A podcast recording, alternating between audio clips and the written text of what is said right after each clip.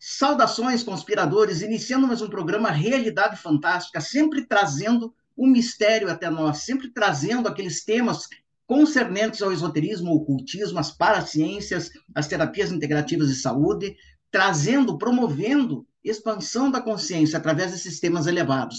Hoje nós temos um assunto sensacional para tratar, que é uma vez mais sobre gnosticismo, essa corrente tão esotérica que se que conversa, que dialoga com o cristianismo primitivo, se não for o próprio cristianismo esotérico, e que tem uma série de escritos e manuscritos preciosos de informações esotéricas, espiritualistas e que só agora estão sendo melhor compreendidos.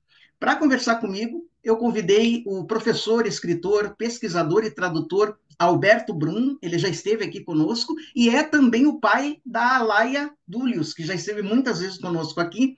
É um grande pesquisador, teosofista, historiador, filósofo, e que vai falar sobre esses assuntos. Mas antes de falarmos com o Brum, eu queria lembrar da nossa campanha de auxílio ao canal Realidade Fantástica. Eu tenho pedido já em vários vídeos, né, que vocês nos ajudem a continuar trazendo material de qualidade a vocês, material que você não acha em todo lugar, em todo o canal do YouTube.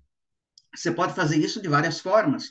Pode fazer através de uma doação via Pix, ou pode fazer adquirindo um dos nossos produtos, visitando a Academia Realidade Fantástica. Lá você vai ter uma série de cursos e também o nosso livro sobre os grandes iniciados do esoterismo e do ocultismo. Uma outra forma que você tem de nos auxiliar, sabe qual é? É trazendo apenas mais uma pessoa para participar, se inscrever no canal Realidade Fantástica. Se cada um de vocês trouxer uma pessoa, a gente dobra o número de inscritos no canal e isso vai fazer um bem, não apenas para o canal, vai fazer um bem para os nossos destinatários, que são vocês. Nós vamos alcançar mais pessoas nessa missão que temos de resgatar né, o esoterismo clássico, o ocultismo tradicional. E, finalmente, antes de conversar com o Alberto, quero lembrar de pedir para você se inscrever no canal, acionar o sininho, deixar o teu like, né, o teu joinha, e escreva aí se você conhece alguma coisa de gnosticismo, gnosticismo nessa linha que nós estamos trabalhando aqui, já em alguns programas, o que, que você tem achado,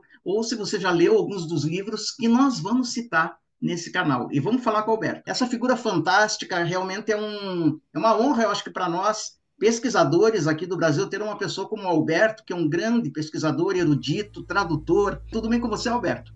Oh, boa noite, boa tarde, bom dia. Depende do horário que cada um tiver. Tudo bem, tudo bem com a alma, com o corpo e que vocês também estejam bem. Maravilha, Alberto. Sempre é uma honra te receber. Meu amigo, o negócio é o seguinte: esse tema né, dos textos gnósticos é um tema que fascina muitas pessoas. E você agora está concluindo, está publicando um livro, né? Que é Bardesanes e os Hinos Gnósticos de Tomé, que é uma preciosidade. Mas parece que existe uma figura central em todo esse trabalho e eu gostaria de começar puxando por aí, que é o George Robert Stowe Mead, né? o G.R.S. Mead, que era um teosofista de primeira hora. Qual que é o papel do Mead nas primeiras traduções, nas traduções aí do, da, dos hinos gnósticos? É, o, o, mídia hoje em dia está mais conhecido por causa da internet e ficou bem mais fácil. Mas quando eu comecei a fazer meus estudos, era meio complicado achar os textos dele. Ele não era um dos autores mais conhecidos. Eu aqui no Brasil, se não fui o segundo, fui o terceiro a trabalhar com o mídia, a estudar, dar palestras, fazer, porque realmente era pouco, pouco conhecido. Mas ele foi muito importante nessa transição das das primeiras descobertas, porque os materiais gnósticos mais importantes são descobertas posteriores à vida dele, já na Hammadi, no Egito, então já é no meio do século XX. Mas no finzinho do século XIX já tinha começado a serem feitas algumas descobertas em material do gnosticismo, manuscritos lá no Egito, e ele então se dedicou a essa tarefa de trabalhar com isso, pesquisar com isso. Mas essas tarefas chegou a ele assim de uma maneira interessante. Foi através do contato com a Blavatsky. O, o Mid era um jovem inglês, tinha estudado em Cambridge, estudou línguas, letras, e logo depois ele conheceu um, um viajante que andou lá, lá pela universidade, fazendo umas conferências, e através dele ele fez o contato com a Blavatsky, foi visitá-la. Aí quando ele chegou na casa, a famosa casa, aquela das fotografias onde a Blavatsky morava, quando ele entra na porta, ela olha e diz: Velho, pode entrar. Ele tinha 25, 26 anos. Ó, oh, velho, pode entrar, fique em casa. E foi um contato assim meio rápido e meio imediato com ela e começaram a trabalhar junto. E ele foi aos poucos se dedicando àquilo que na obra Isis sem véu seria aquela tradição antiga ligada ao cristianismo, ligada ao gnosticismo, templários, aquela versão assim chamada mais ocidental. E ele já tinha uma certa simpatia, mas ele também tinha uma certa simpatia pelo Oriente, pela Índia. Mas aí então desse contato com ela, ele foi se focando e ele foi o, o que traduziu o famoso livro, hoje está mais acessível, tem até uma tradução boa aí no Brasil, o Pisto e Sofia. Uhum. Então, naquele tempo ainda não tinha nenhuma tradução, nem para o inglês, tinha uma antiga para o francês, mas para o inglês não tinha, e existia uma boa tradução que foi feita para o alemão. No alemão também tinha. Foi para o latim, para o latim e para o alemão. Então, aí ele trabalhou, fez um, uma, uma primeira tradução, junto com a Blavatsky. Ele fez a tradução sozinho, mas a Blavatsky trabalhou junto num pequenos comentários, trocaram ideias. Ela estimulou que ele se dedicasse, porque ela tem até uma passagem dela em algum lugar, acho que não sei se é na própria Isa Sem Véu ou na doutrina, que haveria alguma acho que não é Sem Véu, algumas descobertas que ocorreriam no século futuro. E que ele deveria preparar estudos e material e informação para as pessoas entenderem o que, que é o verdadeiro gnosticismo, os gnósticos cristãos, essa escola, os personagens antigos. Então, na verdade, ele, ele levou a sério isso e se dedicou, de fato, a ser um estudante, um pesquisador, ia para o Museu Britânico, encontrava lá uns manuscritos antigos. Ele, como ele estudou línguas, então ele trabalhava com latim, com alemão, com francês. Ele morou um tempo também em Clermont-Ferrand, lá no, no meio da, da França. Então ele sabia línguas, aí ficou fácil. Bom, Resumo da história, ele acabou se dedicando a essa linha, essa tradição, virou um, um pesquisador. Ele não era um teosofista comum, ele era um pesquisador, um investigador, e assim seguiu o processo. Olha, isso é fantástico, Roberto, e de fato, né, é, pelo que você está falando, a nossa velha senhora, né, como a Blavatsky era chamada, ela meio que previu a descoberta aí do, do, dos manuscritos, pelo que você falou, né? Ela deu é, uma. É, ela não cita, ela, é, ela não cita o nome, assim. Vai ser Inaga Ramad, mas ela falou, falou isso, está escrito que haveria descobertas no século XX. Isso ela falou no século seguinte, que é o século XX, e que era preciso então porque o gnosticismo até o final do século XIX ainda era mal apresentado, mal visto, a tal da pateologia, aqueles autores bem ortodoxos da igreja, chamando eles de herético, que tudo é errado, que tudo era falso, que tudo não tinha importância nenhuma, tal. Mas foi justamente a partir desse processo do final do século XX e tem um alemão que foi muito importante, um grande estudioso, Carl Schmitt, que que tinha correspondência com o mídia. Então esse alemão ele foi para o Egito, ele é o responsável pela grande divulgação de filosofia. Codex Brussel, outro material gnóstico, foi ele que encontrou, inclusive no Egito, comprou, levou para a Alemanha, fez a edição textos maniqueus também foi ele. Então esse era um ser assim pouco conhecido. E esse nome Carl Schmitt, nem sei se é nome ou é até um pseudônimo dele. Então ele estimulou também que, que o MIDI fosse nessa direção.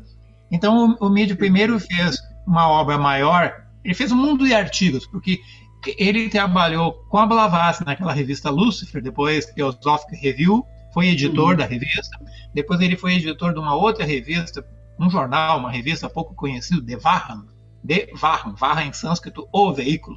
Era uma uhum. revista para a Inglaterra, especialmente. E aí, posteriormente, ele criou uma nova revista, mas depois chamada Quest Magazine, uhum. quando ele e alguns amigos, 150 pessoas, fundaram a Sociedade da Busca, The Quest Society, que tinha uma revista e ele continuou publicando. Mas o essencial é que depois ele começou a fazer alguns livros. Então, de uma série de artigos, ele fez o Fragmentos de uma Fé Esquecida, que é um livro grosso, que dá uma visão geral. A fé esquecida é a gnose, não é a religião formal. Então, na verdade, ele não devia ter chamado de fé esquecida, mas ficou com esse nome. Então, seria Fragmentos do Gnosticismo Esquecido, da Gnose Esquecida. Então, é uma, é uma, um panorama, é uma obra de 1900, a primeira edição. Então, isso foi interessante. Aí, posteriormente, ele fez uma série de livretinhos desse tamanho. São livros pequenos, aqui não é o que eu vou falar hoje, mas é um sobre os oráculos caldeus. É uns pequenos livretinhos, são vários, são nove ou dez, que depois juntaram tudo e foi publicado, aqui já tem esse nome, Ecos da Gnosis. Ecos from the Gnosis. Então, ecos da antiga tradição do gnosticismo.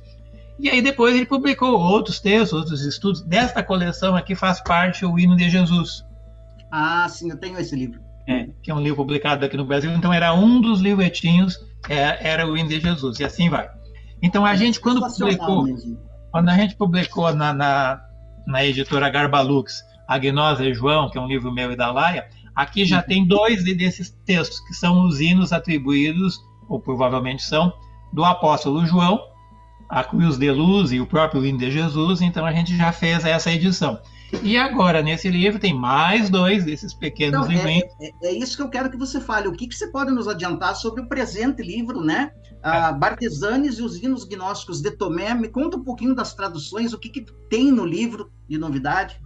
Então, como eu tenho uma, uma simpatia já faz algum tempo, porque não, não, é por ser um autor, eu gosto de muitos autores, pesquiso muitas linhas, mas eu, eu achei importante, só para terminar, já vou para o livro o, o, o então, ele se dedicou intensamente num período que as descobertas não tinham ocorrido tanto quanto no século posterior, século XX, depois da morte dele, inclusive. Ele morreu em 1932, 33, e as maiores descobertas já foram um pouquinho depois. Mas o fato é que ele abriu o caminho. Hoje em dia tem muito material, mas se a gente vê com atenção, é tudo livros novos. São professores, pesquisadores, a maioria são do século XX, segunda metade do século XX. Mas assim, então, naquela transição do século XIX para o século XX, ele foi juntando material e foi percebendo a importância dessa tradição, que Jesus não tinha sido um ortodoxo, Jesus foi um pesquisador, foi um filósofo, foi um sábio, foi um buscador da sabedoria, e isso é ser um gnóstico. Gnose é, é a, sabedoria, a sabedoria última, é um sinônimo de Sofia. Bom, então o mito se focou nesse processo, estimulado talvez pela obra Isis Sem Véu, que tratava disso. Então, além dessas obras iniciais que ele publicou, ele tem uma outra que eu queria fazer referência. Um capítulo nesse livro chamado O, o Significado de Gnose. Talvez uma, uma das coisas mais importantes é esclarecer o que é, o que não é, porque hoje em dia tem umas falsas gnoses aí, uns movimentos malucos que usam esse nome. Então é um livro com um nome diferente. Ah, The Quest, Olds and News. Quest, Quest era a revista. Foi uma, uma coletânea de artigos na forma de livro. The Quest, a busca, Old, antigas buscas e novas buscas. Mas é um nome meio estranho, mas é isso. As, as buscas antigas, as buscas novas. Então lá tem esse artigo, Significado da Gnose, que a gente publicou num grupo que eu criei em Brasília, o, o Núcleo Lux, anos atrás, em 1995, a Gnosis Viva do Cristianismo Primitivo. Olha, Mas gostado, aqui até os bichos andaram pegando meu livrinho, então esgotou, mas talvez na estante virtual da vida se encontre. Então aqui era para mostrar o que é gnosticismo. Então, no livro mais recente, Bardesanes e os hinos de Tomé, Bardesanes é mais um dos gnósticos da tradição do Valentino, portanto do século II.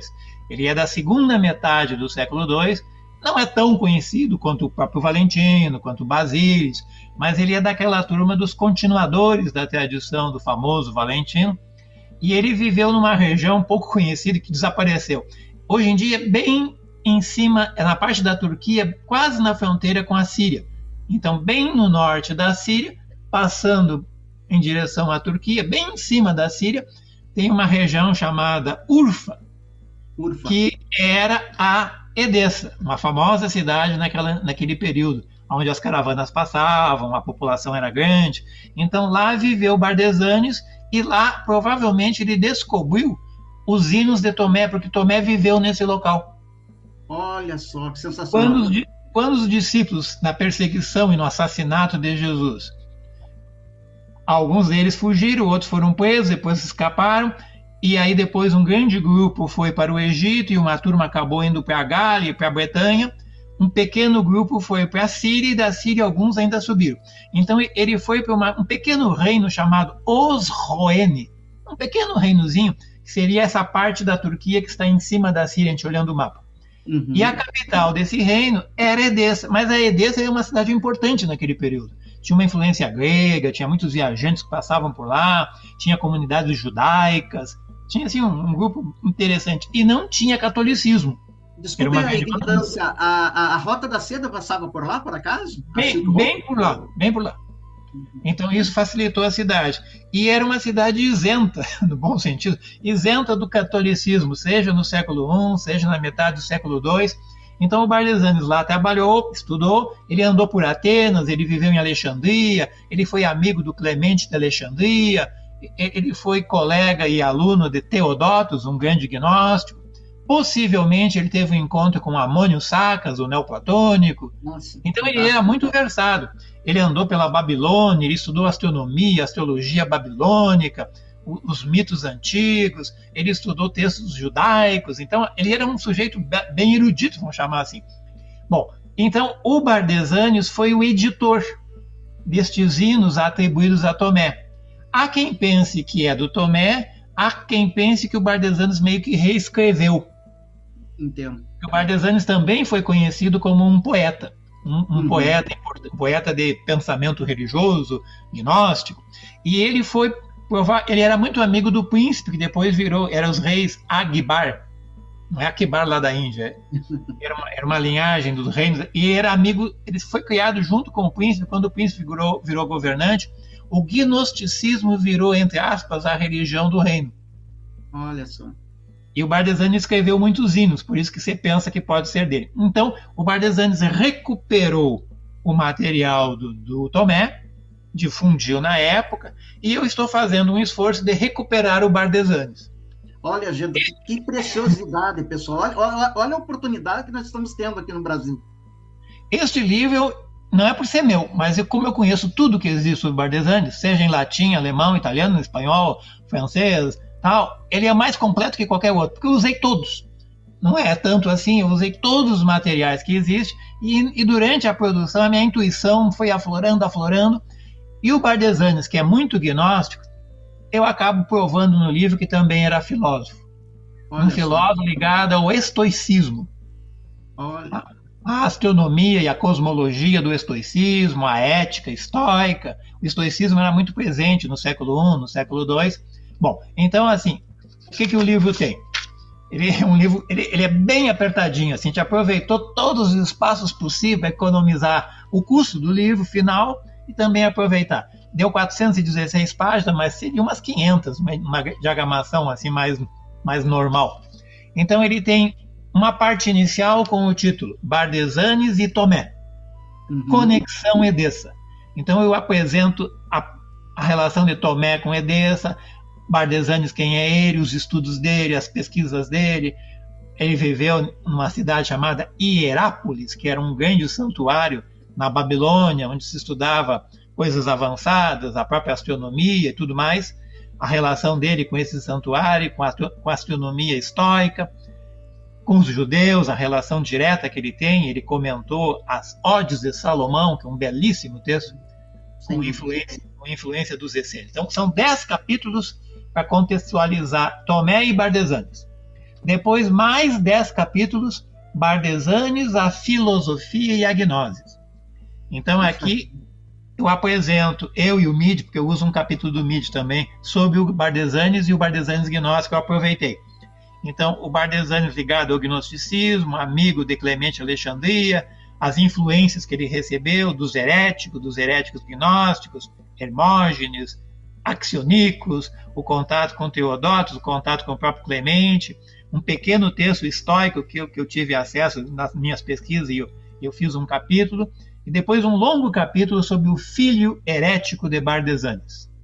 Opa! Um, filho, um personagem muito importante. Paulo de Samosata, um famoso herético, segundo a Igreja Romana, um grande pensador, viveu em Atenas, viveu em vários lugares, tem muitos nomes, então eu mostro aqui que esse personagem tem quatro nomes diferentes e era o filho gnóstico e filósofo do Bardesanes. Então são 20 capítulos de introdução para apresentar o Bardesanes. Puxa, é um tratado, então, né? Mais é, um, é, é, um, é, uma metade, é a metade do livro. Aí depois, os Atos de Tomé. Atos de Tomé é um livro que foi feito já no século II ou III DC, que, a, que incluiu os hinos. Atos de Tomé hoje em dia é um livro comum, com muitos enxertos, muitos acréscimos, e foi reescrito, a igreja deturpou, mudou, alterou, mas sobreviveram os hinos, essa é a vantagem. Então aqui eu faço Três capítulos apresentando os atos de Tomé, a relação do Bardesanes com esses atos, com Edessa, que provavelmente foi lá que esse livro foi feito, a teurgia presente nesses hinos. Bom, feito isso, então aí o MID passou a ser o foco do processo. Aí vem então os hinos da veste de glória, que é um desses livrinhos do MID, que a gente traduziu, a introdução, a tradução do mídia, os comentários do mídia, nós acrescentamos notas nossas. Nós, porque o livro é meu e da Jane Dúlios, que é a minha esposa, que também é uma estudiosa desses assuntos, às vezes ajuda a Laia lá nos trabalhos que a Laia faz com o gnosticismo. Então, uma grande parte é minha, mas também tem a participação dela e as traduções do mídia. Então, o hino da Veste de Glória, que é que nós vamos tratar agora na sequência, e Isso. um outro hino, a Canção Nupcial da Sabedoria, um hino mais místico, e a, o casamento nupcial, que está vinculado lá com aquela mística da antiguidade, e, um, e uma outra parte com mais cinco, seis capítulos, o Livro das Leis das Nações, que é um tratado atribuído ao Bardesanes, que é um livro mais de filosofia.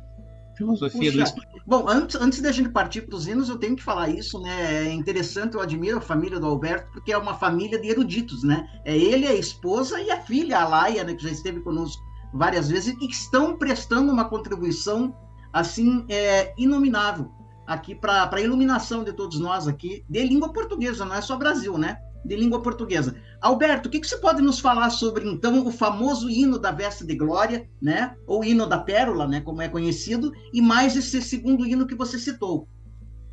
É, então são, são, são porque se atribui a Tomé esses dois hinos, mas sempre tem essa questão. Não é, não é totalmente de certeza se é do Tomé apenas ou é dos dois, ou um é do Tomé, outro. É, isso ainda está um pouco incerto, e até eu digo ali. Mas como ele vem sendo ainda atribuído ao Tomé, eu usei ainda essa ideia. Mas, no mínimo, ao editar, o Bardesanius trabalhou com esse material, e ele editou, e ele também era um poeta, no mínimo ele fez uma boa revisão, com certeza. Então, o, o, um pouquinho ao Tomé. Quando Jesus foi morto no século I AC, e não exatamente numa crucificação, mas por apedrejamento e numa perseguição terrível aos fariseus e aos essênios, esse é um outro assunto que agora não é o caso, já antecipei, mas não é bem o caso. Houve alguma série de problemas, alguns dos discípulos foram presos, depois eles conseguiram escapar da prisão. Então Jesus foi assassinado, alguns foram presos. José de Arimateia, o irmão de Tiago e o irmão de Salomé, dos seis irmãos filhos de José, o pai adotivo de Jesus, o tio avô de Jesus, na verdade. Então, nesse processo, o, o grupo maior se refugiou em Alexandria. E um grupo menor, como eu disse, que incluía o Tomé, o Bartolomeu, o Mateus, Simão o Mago, e tem mais um ou dois, talvez o Nicodemos, tal, mas esses quatro que eu falei com certeza. Então eles se recolhem para Síria e depois fazem umas viagens subindo um pouco, uns até viajam um pouco mais. Bom, então houve essa pequena divisão. Uns viajaram para o Egito e do Egito foram dar origem ao cristianismo celta, em uma outra jornada. O Tomé não foi para lá, o Tomé ficou. Ficou com esse pequeno grupo. E o Mateus, o verdadeiro Mateus, que não era cobrador de impostos, que não era isso, que não era aquilo, ele possivelmente ele era dessa região, ou bem do norte da Síria, ou deste reino, o reino de Osroene. Então, os Roene, tem um H no meio. Os tem um H meio mudo, Roene com R. Os Roene. Então, eles foram para essa região, para Edessa. E lá, o Tomé viveu alguns anos, até que um mercador do Oriente, nessas viagens que vinha do Oriente para cá, um mercador trouxe uma mensagem para o Tomé ir para a Índia. E foi. Uhum. Há muita confusão hoje em dia com os pseudos pesquisadores aí que Jesus esteve na Índia, Jesus morreu na Índia. Não, infelizmente para a Índia Jesus nunca esteve lá. Quem foi lá foi Tomé, que era um cristão ligado a Jesus, era até parecido tal, era um, um essênio também, usava roupa branca tal, então houve uma certa confusão. Então Tomé viveu em Edessa um bom tempo e depois então ele faz uma jornada para a Índia e não voltou. Ok. Antes de ir para a Índia, ele atuou nesse local. Ele já tinha escrito seu, as suas anotações que virou o Evangelho, em Nag Hammadi, no Egito, foi, foi, encontrado um segundo texto, que é o livro de Tomé, que são diálogos com Jesus, e não por acaso foi Mateus que tomou nota, então os dois estavam sempre juntos. Eles conversavam com Jesus, um ouvia, o outro escrevia. Então tem o Evangelho de Tomé, o livro de Tomé, se atribui também um pequeno apocalipse a Tomé, que é uma certa dúvida se é bem dele ou não, foi encontrado na Europa, no centro da Europa, foi encontrado na Irlanda uma cópia, mas é um pequeno texto que ainda há uma certa dúvida. Bom, então tem dois pelo menos. E aí, nesse período que ele estava lá, ele tinha mais material com ele próprio. Então, possivelmente, alguma coisa ficou, ou com alguém, ou com a biblioteca na cidade de Edessa. Era uma cidade que tinha bastante estudantes, pesquisadores e tal. E aí, então, o Bardesanes teve contato com esse material. E se encantou, porque ele gostava de poesia, ele gostava de escrever textos gnósticos e tal, e virou o divulgador. E ele coordenava uma escola gnóstica, de gnosticismo. Então, o Bardesanes é um continuador do gnosticismo original, da tradição e do ensinamento de Tomé, e aprofundou um pouco mais e ainda acrescentou um pouco do que eu chamei filosofia histórica. Bom, okay. o, o, hino da veste de, da glória ele é bem simbólico, gnóstico, bem interessante, e ele é de algum modo uma, ele tem uma certa semelhança com a parábola do filho pródigo. Uhum está no Evangelho de Lucas, Lucas capítulo 15, a partir do versículo 11, tem a famosa parábola do filho pródigo. Tem uma semelhança, mas também tem uma diferença. A semelhança é que tem dois irmãos na casa do pai, no reino do pai. Na parábola, um dos filhos pede parte da sua herança, segue, vai embora, abandona a casa do pai, vai ao mundo, se envolve, gasta toda a herança, fica sem dinheiro, está com fome, está com problemas, não tem dinheiro, conseguiu um trabalho para alimentar os porcos. Veja que aqui tudo é simbologia. O Sim. porco vive na lama, a sujeira, aquele animal tal, mas isso é um símbolo, o mundo, o mundo material. E, então, este jovem acabou tendo que alimentar os porcos para ver se conseguia ter uma comida para ele. Passou fome, passou frio, eu estou só resumindo. Aí depois começou a sentir saudade de alguma coisa, começou a lembrar da casa do pai de novo, que lá tinha pelo menos comida, começou a querer voltar para casa, faz uma jornada em direção à casa do pai, e quando ele está se aproximando, o pai sai, vem ao encontro dele, acolhe, o outro irmão fica com ciúmes, leva o, o filho para casa, dá alimento, dá acolhimento, dá compaixão, tal, e o bom filho retornou à sua casa. É uma metáfora, é uma simbologia, é uma parábola. O hino da veste de glória é bastante semelhante em certos aspectos. São dois irmãos, está na casa do pai, um dos irmãos, só que ele não abandona nem e, e nem sai porque ele quer. É sugerido, então ele vive na, no reino do pai e da mãe, um reino no Oriente, o lugar da luz. Olha. Então aí, aí uma versão um pouco diferente. E o hino, enquanto poema, ele usou referências históricas justamente do que você falou, da Rota da Seda. Porque saía lá pelo norte, vinha, passava lá pelo norte do Paquistão, entrava pelo norte do Irã, passava por baixo do Mar Cáspio, vinha vindo em direção a Bagdá, ou um pouco mais embaixo, descia pela Babilônia e ia parar lá no Egito, às vezes, ou em Antioquia, dependendo da rota que era feita. Então, o hino se refere a algum desses nomes como locais, mas o MIDI chama muita atenção. Apesar de ter esses nomes, não é apenas um relato, até pode ter sido uma viagem que alguém fez, mas não é exatamente o que importa a viagem, mas esses termos, esses nomes. Então, no livro, o MIDI tentou explicar bastante isso. Bom, então, o, esse filho, um dos dois filhos, é, ele recebe uma missão de fazer uma jornada e ir até o Egito isso é interessante, porque a palavra Egito é usada. Então ele está lá no reino do Pai, no Oriente e tal, e ele recebe a missão de ir até o Egito para recuperar uma pérola. Por isso o hino da pérola. Uma pérola que uma serpente, mas uma serpente não no sentido bonito e positivo da palavra, uma serpente ruidosa, barulhenta, uma serpente não muito amável, estava guardando, escondendo essa pérola. Essa pérola precisava ser recuperada de algum modo. Mas essa pérola, é, aí sim, ela é preciosa, ela é importante. Nos comentários que o Midi faz, e até outros autores, chamam a atenção que essa pérola, pérola pode ser a gnose, pode ser a sabedoria, pode ser o conhecimento oculto, que estava perdido. Porque a palavra Egito, o nome Egito, significa terra escura. Sim. Então, aí de novo a semelhança com a parábola. Dois filhos, um sai, um vai até o mundo, se envolve na lama dos porcos. O outro sai, vai para o Egito, que é terra negra. É interessante que a terra negra, né, às vezes falam terra de Kemi, né? Alguma coisa assim, não é? é?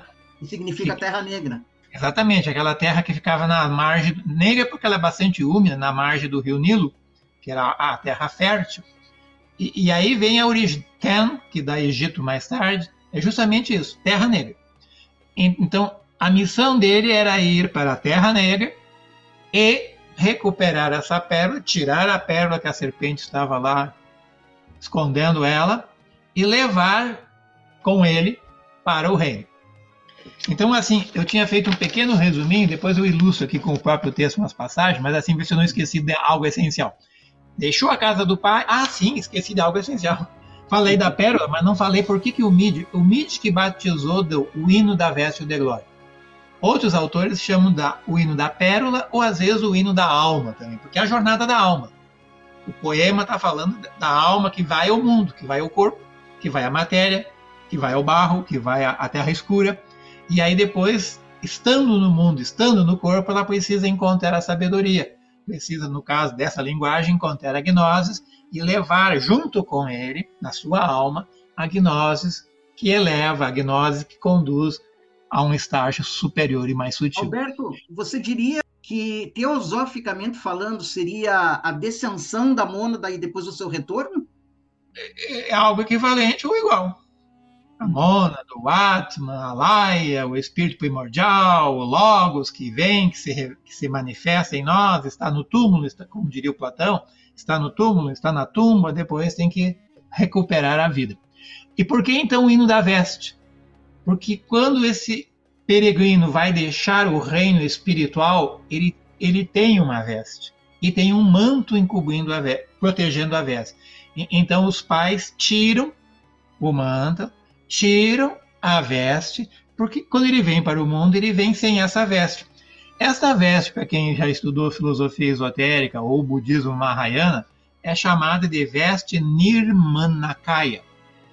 Não é uma veste, é um campo vibratório, é, é uma aura de luz que uns grandes seres se revestem com ela quando deixam o corpo físico, quando morrem, quando deixam o corpo físico, podem voltar e se manifestar na Terra, pode aparecer para alguém, pode tomar um novo corpo se necessário.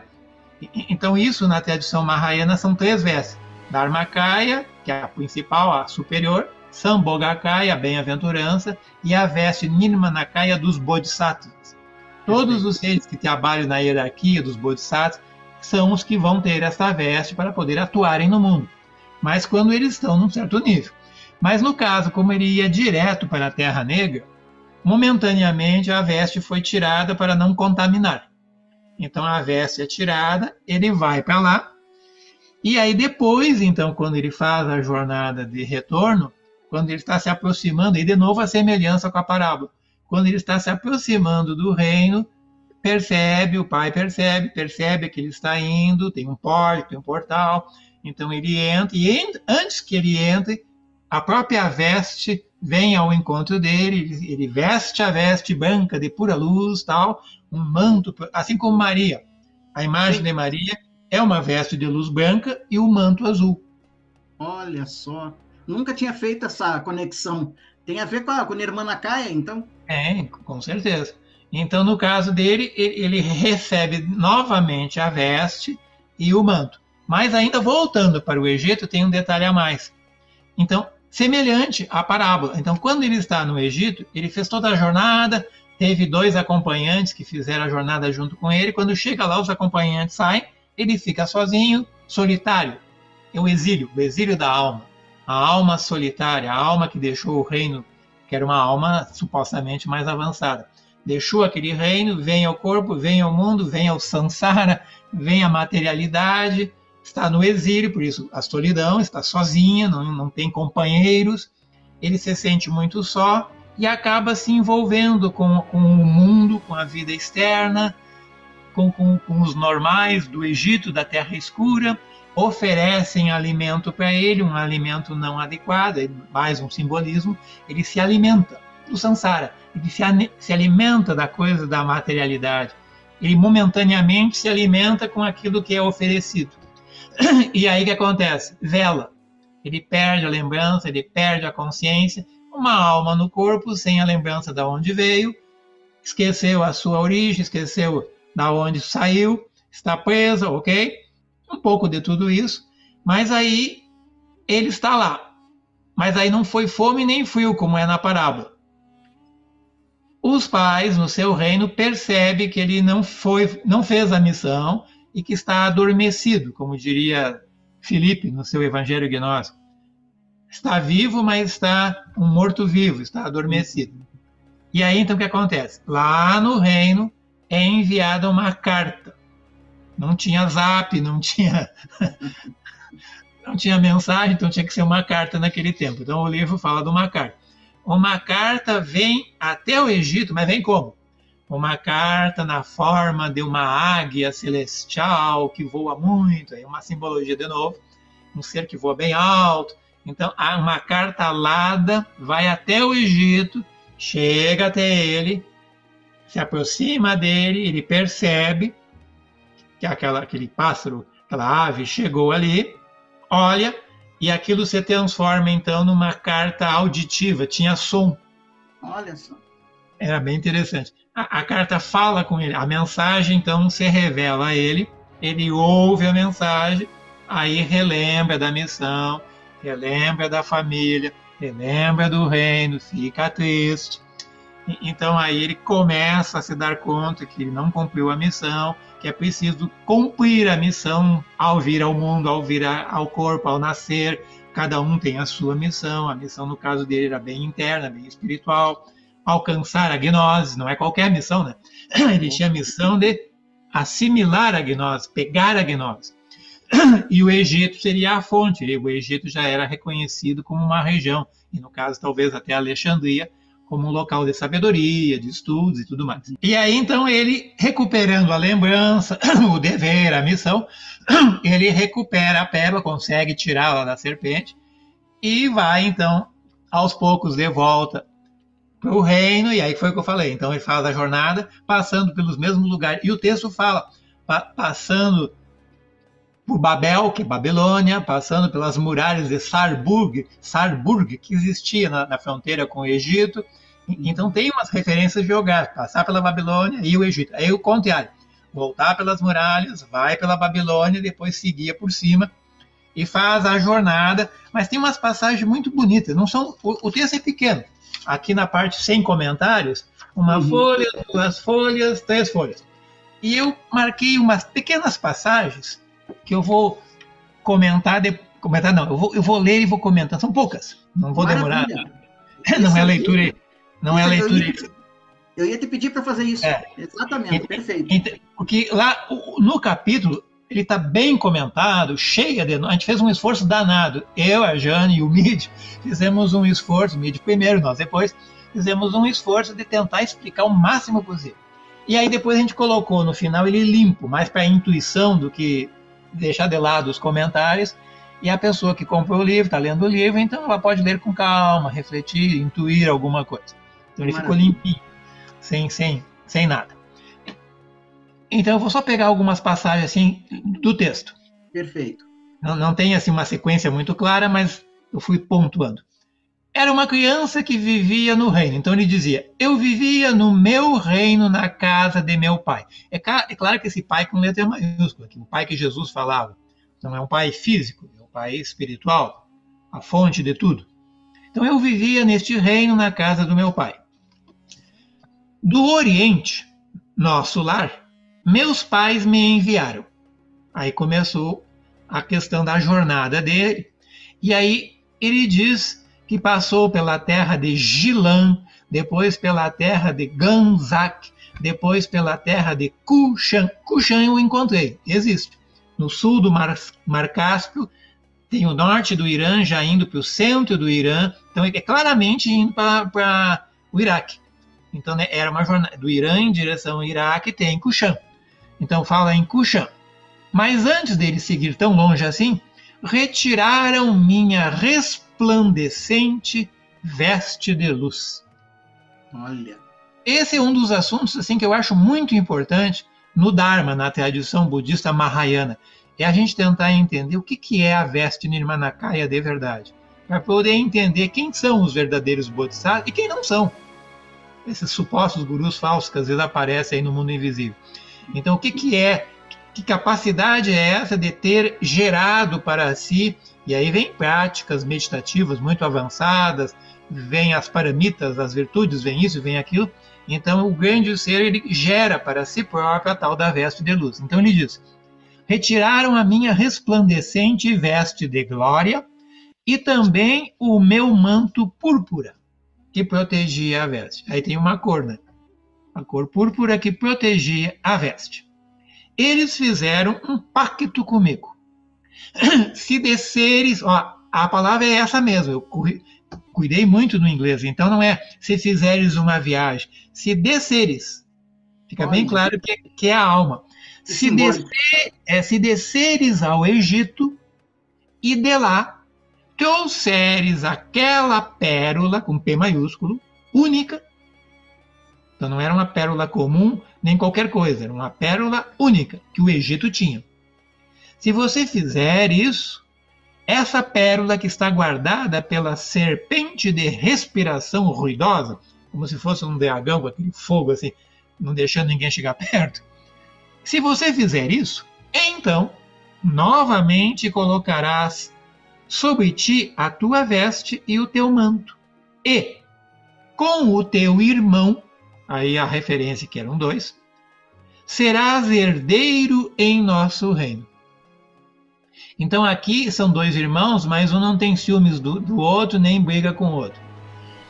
Essas parábolas da Bíblia, como a gente sabe que a Bíblia foi editada no século II, foi alterada, mexida, daqui a pouco até alguma coisa equivalente do Tomé que foi usada na, parábola, mas aí os cortes, os, os enxertos, as mudanças, viraram dois irmãos, um brigou com o outro, isso e aquilo.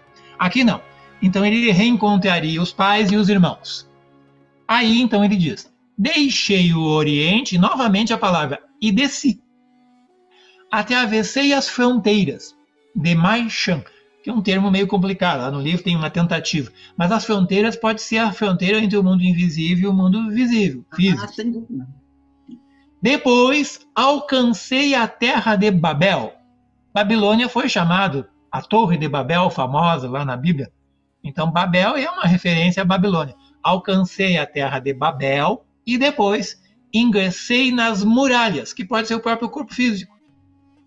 E nas muralhas de Sarbu.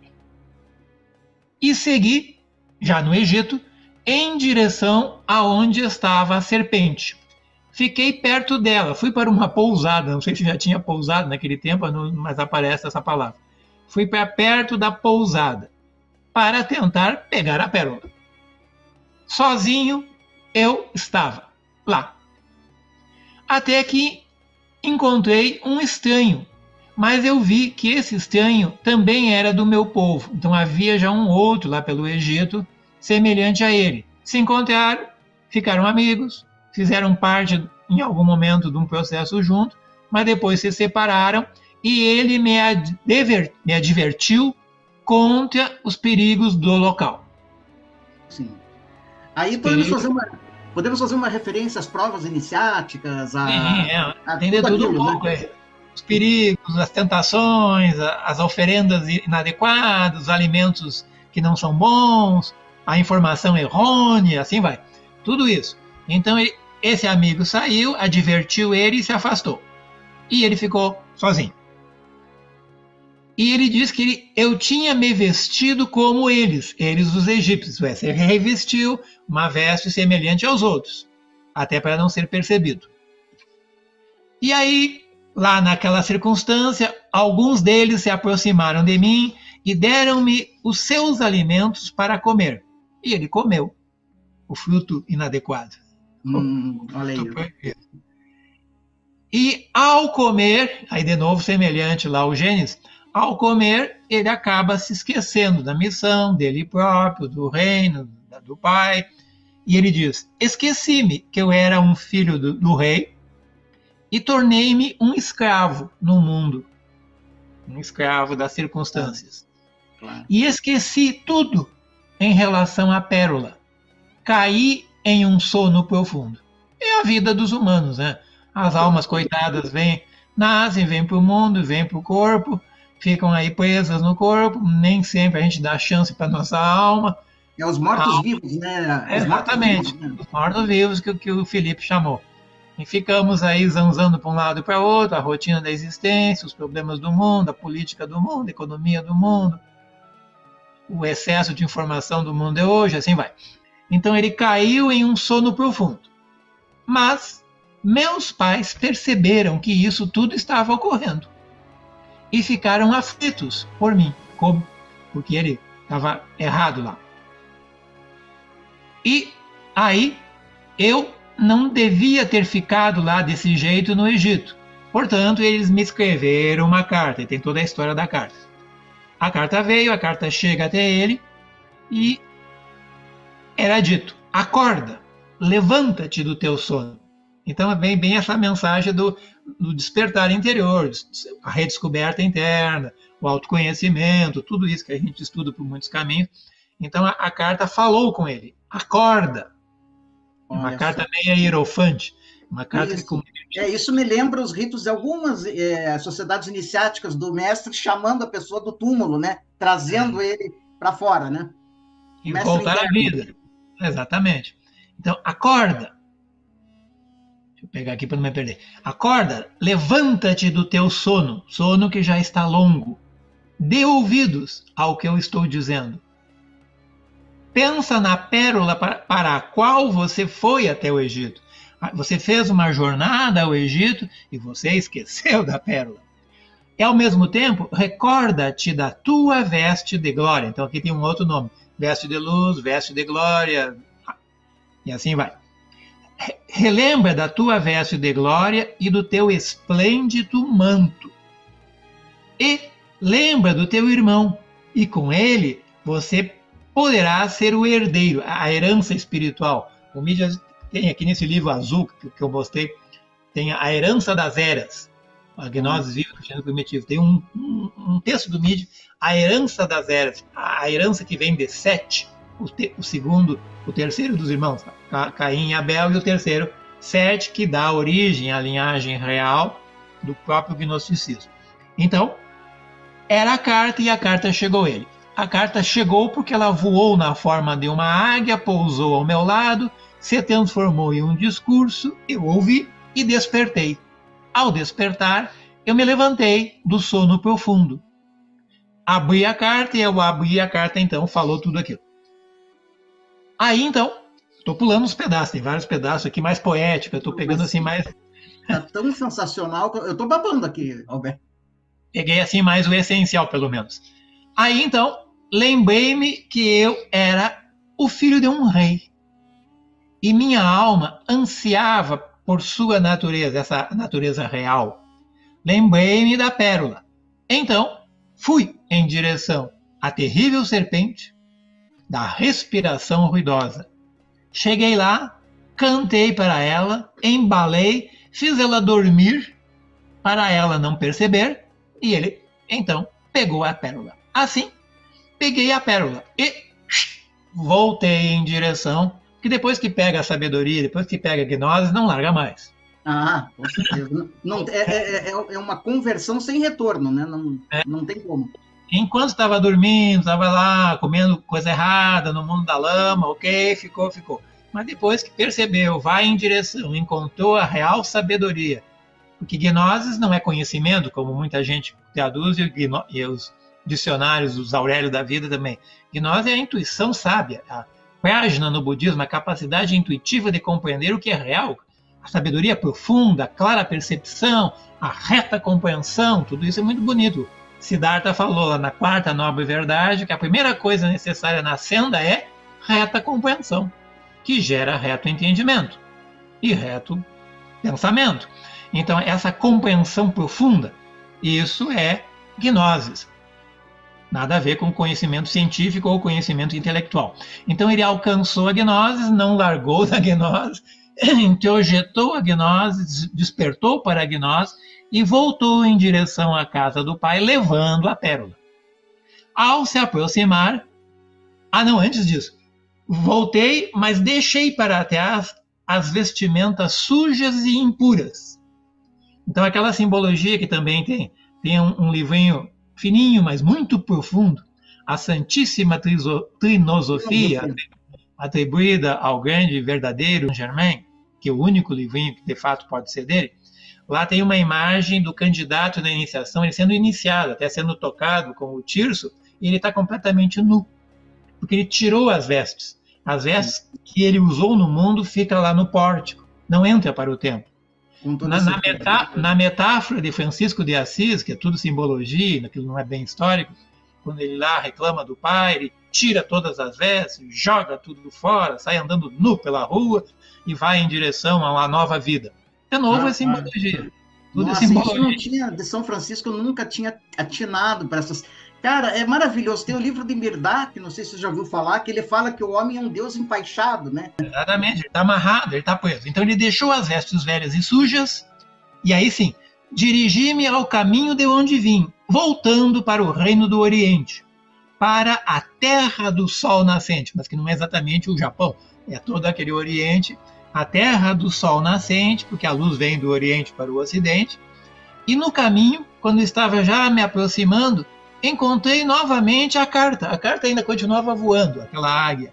E a carta chegou e foi me conduzindo, se transformando em luz.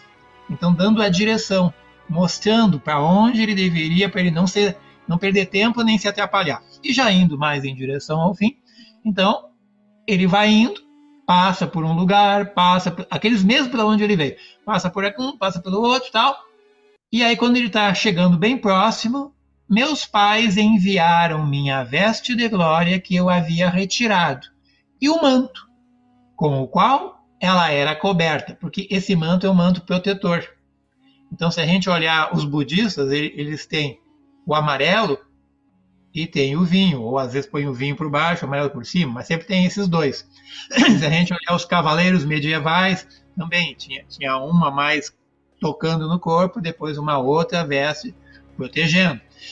Então ele recebe a veste e o manto, e eu havia esquecido do esplendor desta veste. Então nós estamos no final de abril. No dia 5 de maio é a lua cheia de maio, o famoso Vesak o dia da iluminação, de Siddhartha, nascimento e iluminação. Então, quando chegar o final de abril, início de maio, é bom a gente meditar bastante, pensar muito, pensar na luz, pensar nos seres de luz, nos bodhisattvas, pensar numa possível veste, uma energia pura que a gente possa, pelo menos, porque o que gera a mente é a mente. O que gera a veste é a mente, quando a mente se transforma em, em mente pura, em mente lúcida, em mente clara. E a mente então gera e constrói para ela, a mente, ter e usar quando quiser um campo protetor, um campo vibratório. Então ele lembrou de tudo isso, do esplendor da veste e da glória que ela era. A promessa que meu pai tinha feito do reinado. E esta veste era tão bela, tão linda, ele descreve que tem toda uma história poética aqui. Uma veste que foi feita com tem, tem ouro, tem pedras preciosas, as costuras feitas com joias adamantinas. De ah, novo, com, com, o Dharma, com o Tantra, com o adamantino, o, o Vajra, diamante. Né? É, o Vajra, o diamante. Então, havia a presença de joias adamantinas e havia também na veste a imagem do Rei dos Reis estampada nela. Rex Lucis, Rex Lux, o rei da luz, que não é o pai dele. O pai dele era o pai daquele reino, mas ainda tem o rei dos reis, o rei da luz. A imagem dele estava estampada na minha veste. Ela brilhava como as safiras. E aí eu percebi os movimentos da gnoses na minha veste. Uma veste viva, e a palavra gnosis com G maiúsculo, que não é conhecimento, mas é essa sabedoria sutil. Então a veste continha joias, ouro, a imagem do Rei dos Reis e a presença dinâmica e viva da sabedoria nessa mente pura. Uma mente puramente intuitiva, uma mente sábia. A gnosis, a sabedoria, a clareza se movimentava na minha veste. Isso, e seria, eu... a, isso seria a bodhicitta do budismo tibetano? Pura. É. A mente puramente compassiva, bodhicitta, os lamas budistas com quem eu andei convivendo lá no Nepal um bom tempo, Bodhicitta. Bodhicitta. Coração que ilumina a mente, coração que purifica a mente. E essa mente, quando se transforma, é uma alquimia. Os budistas falam dessa alquimia que é bodhicitta. Então ela fica pura, ela reluz, ela brilha, ela é sábia. E aí ele diz: Eu ouvia o som de uma música, uma música celeste. E com essas cores da veste, eu me adornei, me envolvi com meu manto e, vestindo, vestindo-me assim, me dirigi ao portal da saudação, o portal que coloca para dentro do reino puro. Me dirigi ao portal da saudação, inclinei a cabeça, inclinei a cabeça e prestei homenagem a glória de meu pai que a enviou, enviou a veste de volta para ele.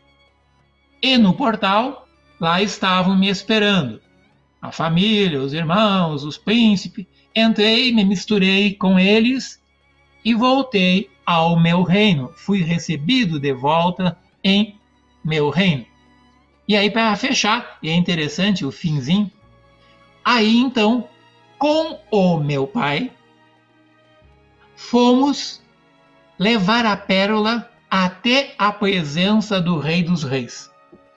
Do Rex Lux. É. Então é interessante isso. Quer dizer, ele faz a jornada, a alma faz a jornada, vai ao encontro do puro espírito, vai ao encontro do mais alto, da sua própria fonte, mas não é tudo. Aí ele, junto com o Pai, vestindo a veste, com a gnosis vibrando, os dois unidos a mente unida ao espírito, a mente pura unida à energia universal do Logos, a mente pura unida ao Atman, o espírito universal, tudo é sinônimo. Essa união, mas essa união ainda tem algo maior. Que coisa. Tem o Uno, tem o Logos, tem o Brahman, tem seja qualquer for. Então, junto com o meu pai, fomos até o portal do Rei dos Reis. Tem um primeiro portal, aí tem um segundo portal, levando comigo a minha pérola.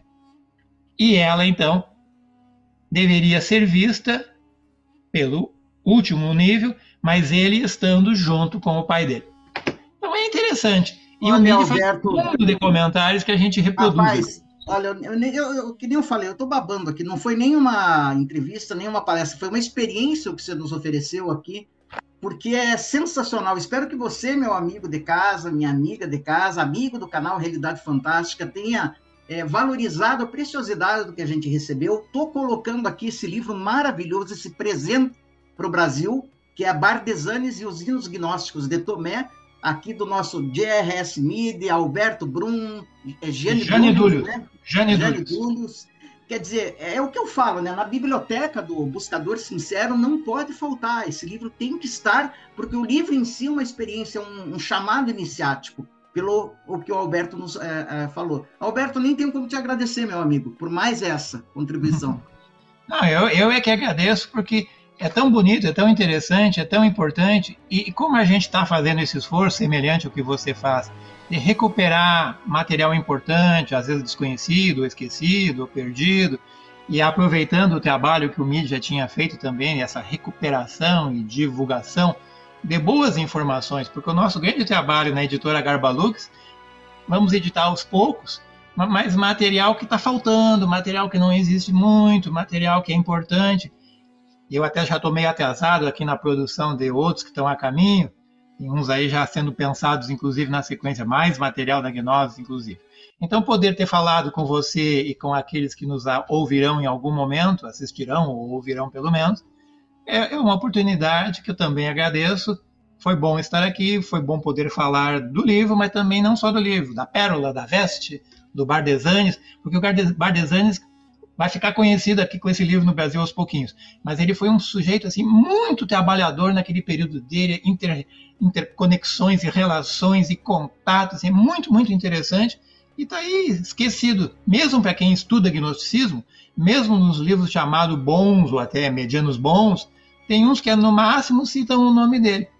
Às vezes nem o nome aparece, porque não é tão conhecido. Mas foi um personagem importante, recuperou o Tomé, o MID recuperou o Bardesanes e também os hinos de Tomé, e eu aqui no Brasil faz muitos anos que eu venho recuperando o MIDI também.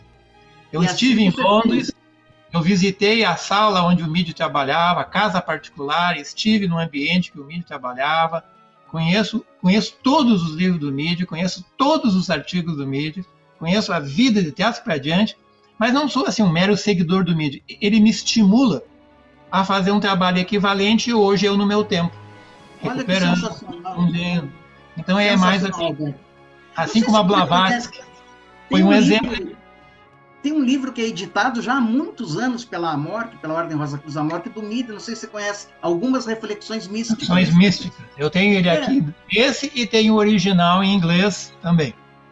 Que legal. Algumas Olha, Alberto, obrigado pela, pela tua participação, obrigado de coração por esse presente que você nos dá. Quero vir a uh, falar com você ainda sobre o budismo tibetano, se você aceitar. Vamos fazer um, uma entrevista é, sobre isso. Mas a gente que é necessário, está tá precisando de esclarecimento. E a você, pessoal, olha, tem que adquirir o livro. O caminho é a editora Garbalu. Está aparecendo aí, como está na descrição desse vídeo, o link da editora para que você conheça e veja as maravilhas que eles estão nos trazendo.